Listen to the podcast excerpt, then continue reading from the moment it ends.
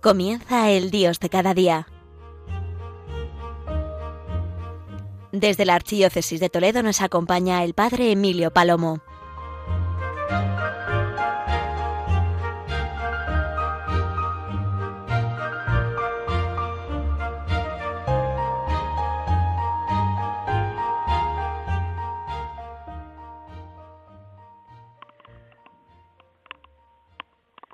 Buenos días, querida gran familia de Radio María. En este viernes día 20 de enero, eh, yo también me sumo al homenaje que todos estamos haciendo al Papa Benedicto, a quien tanto agradecemos, porque es el primer día que tengo programa después de su fallecimiento. Y comienzo recordando que el Papa eh, fue a Alemania en agosto su primer viaje a su tierra natal para presidir los actos centrales de la Jornada Mundial de la Juventud en Colonia. Allí le vi por primera vez, rodeado de jóvenes, con su timidez, con su sencillez y profundidad. Y recuerdo muy bien que me llegó al alma aquellas palabras cuando él decía no se puede cortar. Jesús nos enseña a no cortar la cizaña que está con el trigo, sino a ser pacientes, a ser pacientes. Y gritaba, bueno, el Papa no gritaba nunca, pero con su voz, con fuerza decía, los santos han sido los que han cambiado la historia, los verdaderos revolucionarios de la historia han sido los que han sido fieles a Jesucristo. Pues sí, queridos oyentes de Radio María, estamos en el octavario de oración por la unidad de los cristianos y yo quiero que este Dios de cada día pues sean las palabras del Papa Benedicto quienes iluminen esta oración mantenida y sostenida que tenemos que hacer como él lo ha hecho. Sí, recuerdo aquel viaje, como recuerdo de manera especial también eh, el encuentro de Milán. En aquella ocasión era para vivir la jornada mundial no de los jóvenes, sino de las familias. Y tuve la suerte de estar también allí y de nuevo verle y escucharle. Allí el Papa dijo algo que quiero recordar, porque me parece también luminoso, igual que esto que os digo de la paciencia y la santidad. ¿Qué es lo que recordaba el Papa Benedicto en Milán? Pues él decía que recordaba especialmente su infancia y la recordaba precisamente porque una niña le preguntó en aquel verano del 2012 en el encuentro en Milán, una niña vietnamita llamada Kat Tien le preguntó al Papa sobre su niñez y sobre su familia. Y el Papa Benedicto XVI le respondió, pues, que lo más parecido al cielo para él era una familia feliz. Madre mía. Él recordó, ante los que estábamos allí y ante todos los que le seguían, y podéis leer sus palabras, que el punto esencial en su familia era el domingo, que empezaba ya el sábado por la tarde, decía él.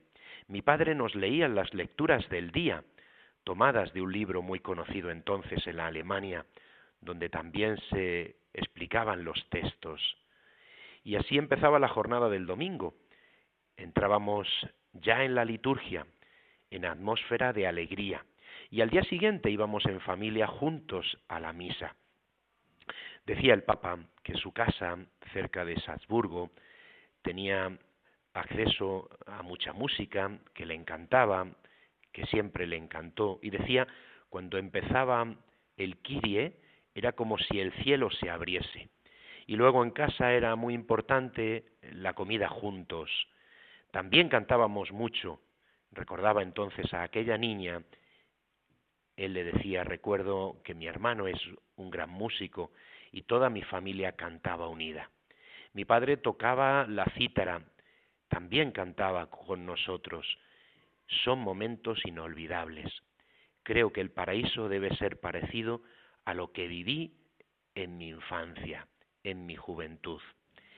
¿Por qué os digo esto, queridos oyentes de Radio María? Os digo esto porque qué importante es entender la unidad. Y la primera experiencia de unidad tiene que ser en familia. En familia vivir la experiencia de unidad humana y espiritual. unidad. Qué palabra tan importante y tan sagrada. Tan sagrada que Cristo mismo la dedica su entrega en la cruz y nos la explica el jueves santo en el cenáculo, unidad. Por eso os digo qué importante es la paciencia, qué necesaria es la santidad para cambiar la historia, qué necesaria es la unidad en la familia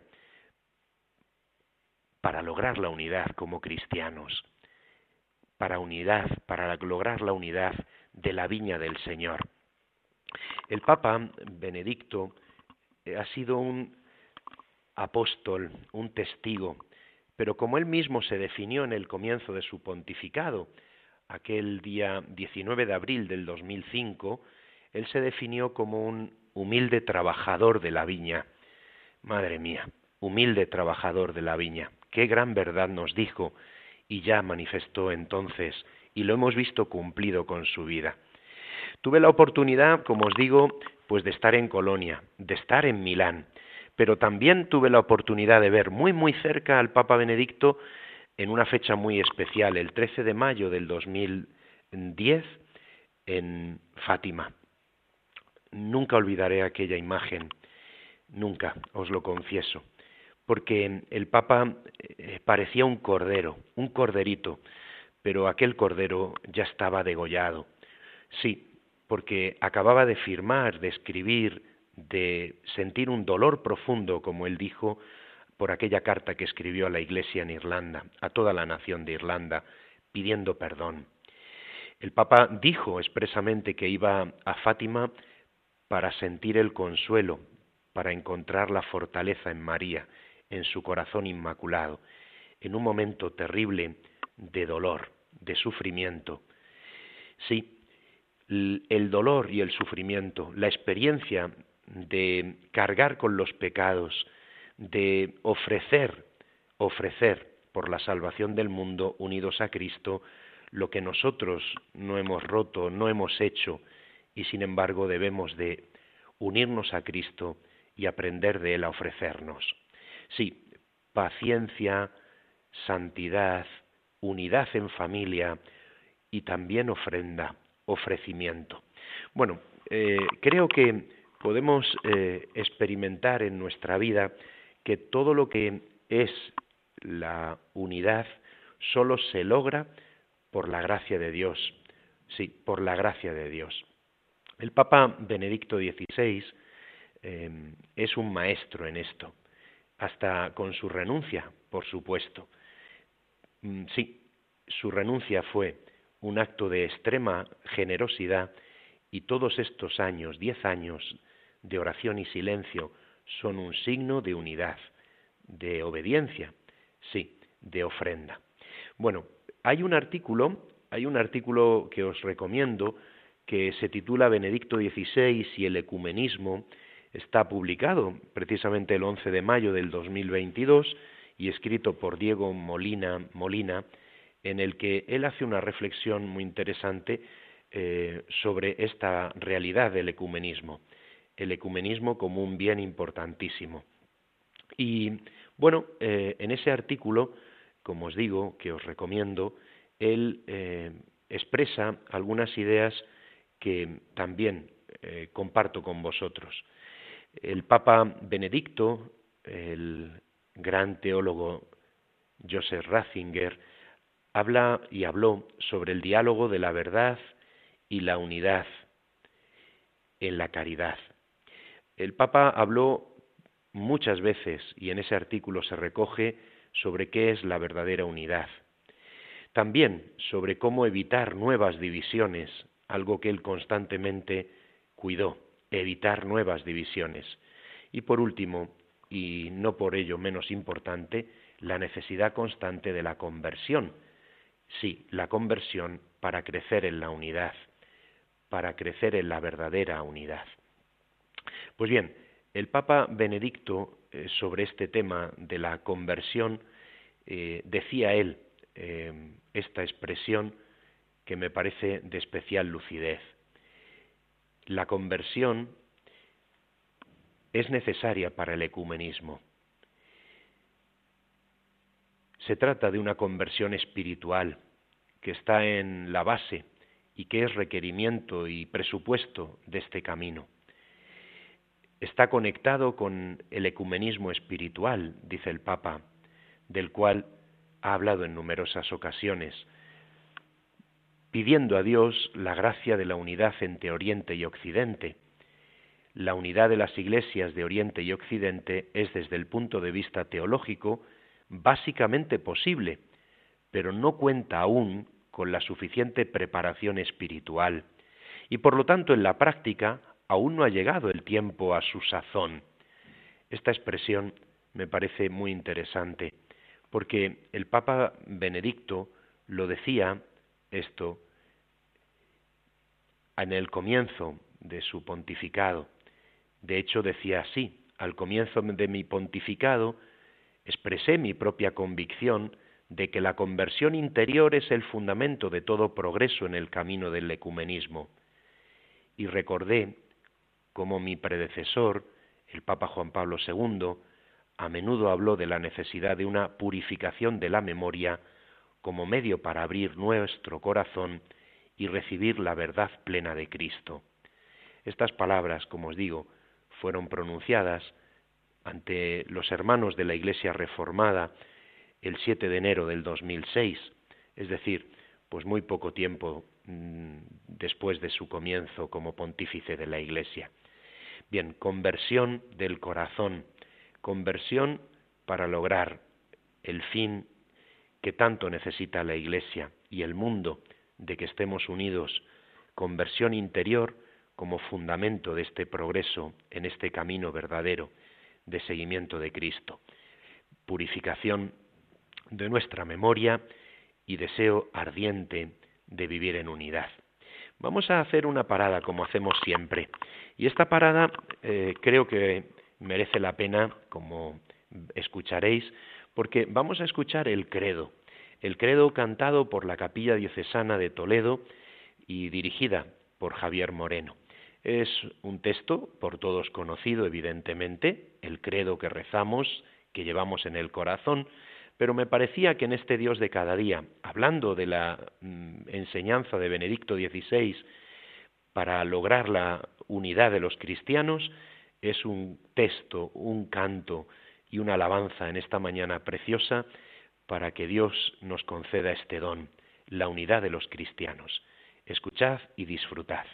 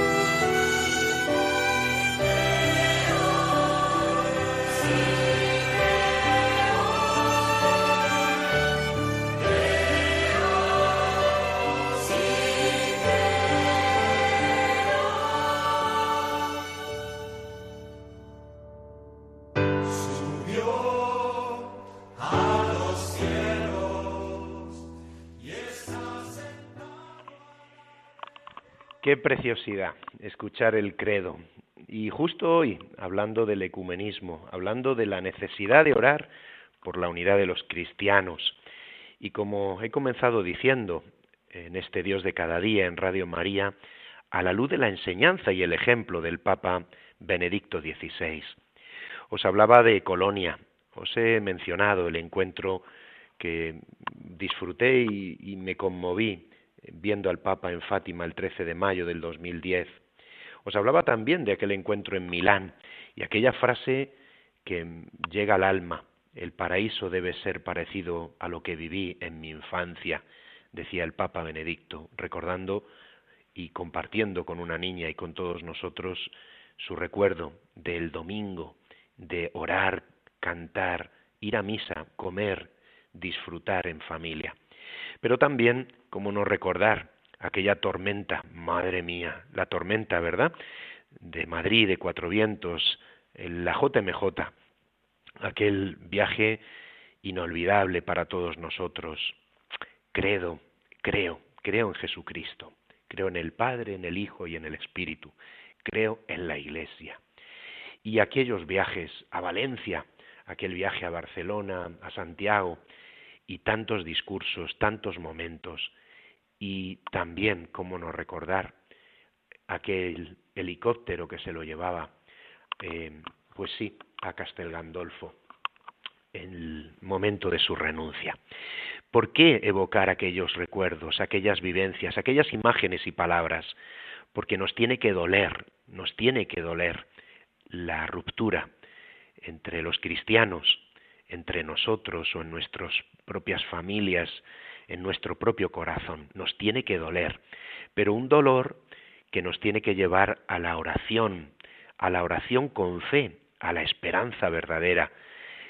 Sí, sanar nuestras heridas, sanar nuestras heridas, para lograr lo que Cristo nos ha enseñado y mostrado como camino verdadero, que es la unidad, pero no de cualquier modo, evidentemente.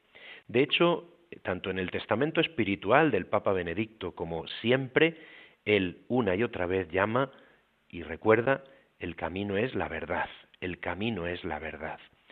Bueno, pues eh, un hermano mío sacerdote, Ramón, director espiritual del Seminario Menor en Toledo, compartía que este año el octavario de oración por la unidad de los cristianos, también él quería pues buscar algunos textos del Papa Benedicto y él me decía, pues también mostrarlo a los seminaristas, los discursos eh, al final de cada año, el día 25 de enero, eh, los discursos del Papa sobre este tema y sus palabras. Bueno, yo eh, en este momento pues tomo uno de ellos, en concreto el que él mm, dio en el año 2010, que dice estas palabras que si yo os dijera, bueno, no lo sé, eh, os dijera, ¿de quién es este texto? Eh, probablemente eh, diríamos, pues no sé, no sé muy bien si es del Papa Benedicto o del Papa Francisco. Escuchad y a ver qué os parece. Dice, dice el Papa Benedicto en el 2010, mientras caminamos hacia la comunión plena, estamos llamados a dar un testimonio común frente a los desafíos cada vez más complejos de nuestro tiempo, como la secularización, la indiferencia, el relativismo, el hedonismo, los delicados temas éticos relativos al principio y al fin de la vida, los límites de la ciencia y la tecnología, el diálogo con las demás tradiciones religiosas. Hay también otros campos en los que desde ahora debemos dar un testimonio común. Atentos a esta frase. Hay también otros campos en los que desde ahora debemos dar un testimonio común. La salvaguardia de la creación, la promoción del bien común y de la paz, la defensa de la centralidad de la persona humana, el compromiso para acabar con las miserias de nuestro tiempo, el hambre, la indigencia, el analfabetismo, la distribución no equitativa de los bienes. El compromiso por la unidad de los cristianos no es solo tarea de algunos, ni una actividad accesoria para la vida de la Iglesia. Cada uno está llamado a ofrecer su aportación para dar los pasos que lleven a la comunión plena entre todos los discípulos de Cristo, sin olvidar nunca que es ante todo un don de Dios que debemos invocar constantemente. Qué impresionante, ¿verdad? Era el 25 de enero del 2010. ¿Os suena? ¿Os suena? Claro que sí, ¿verdad? Queridos oyentes de Radio María. Eh, son palabras del Papa Benedicto, pero que si las eh, no dijéramos de quién son, podríamos decir, pues yo creo que esto lo tiene que haber dicho estos días o hace algún tiempo el Papa Francisco. Pues evidentemente que sí, evidentemente que sí. Y además, con esta frase eh, tan contundente, hay otros campos en los que desde ahora debemos dar un testimonio común. La salvaguarda de la creación, la paz, la centralidad de la persona, acabar con las miserias, con bueno, pues con las periferias. Bueno, pues eh, interesante, ¿verdad? Muy interesante. Porque el Papa Benedicto en su enseñanza nos hace comprender una y otra vez que esto no es un tema menor, que no es un tema insignificante, todo lo contrario, que este tema es de especial importancia, es un tema capital, como él mismo nos enseñó, que la primera enseñanza fue, esto no es una filosofía, no es una idea, es el encuentro con una persona viva y esa persona es Jesucristo y ese es el Dios verdadero. Deus caritas es. Decía él, sobre esta sólida roca, Dios es amor, sobre esta sólida roca se apoya nuestra fe, la fe de la Iglesia. En particular se basa en ella la paciente búsqueda de la comunión plena entre todos los discípulos de Cristo. Fijemos nuestra mirada en esta verdad, cumbre de la revelación divina. Por eso comprendamos que las divisiones, aunque conserven su dolorosa gravedad, parecen superables y no nos debemos desalentar. El muro de la separación, de la enemistad. Señor Jesús, que con la sangre de tu pasión lo has derribado, concédenos, concédenos superar con tu gracia estas heridas y cicatrices y cualquier herida de nuestro corazón. Deus caritas es. El auténtico amor no anula las diferencias legítimas, sino que las armoniza. Este era el discurso del primer año del Papa Benedicto como pontífice, de nuevo el 25 de enero, el año, como os digo, 2006. Os invito, queridos oyentes, pues, hacer este ejercicio, este ejercicio de em, comprender que la unidad está escrita en el corazón humano, porque la unidad está escrita en la revelación divina, en Dios que es uno y trino. Y esa unidad está rota dentro de nuestro corazón, pero también entre las iglesias, entre los cristianos, entre quienes nos llamamos y somos en verdad hermanos pero también a veces en nuestras propias comunidades, también en nuestras propias familias. Necesitamos pedir muchísimo la unidad. Felices, sí, felices, bienaventurados, son aquellos que están unidos plenamente en la verdad y en el amor, sí, unidos en Dios. Por eso os invito, como siempre, que la radio de la Virgen nos ayude a conocer la verdad, a seguir la verdad a ser testigos de ella. Bueno, pues mis palabras en este día han querido ser de reflexión, pero como os decía al comienzo, de homenaje al Papa Benedicto XVI, para motivar y pensar la importancia de este tema de la unidad de los cristianos. Os invito a continuar en la sintonía de la radio de la Virgen. Que Dios os bendiga.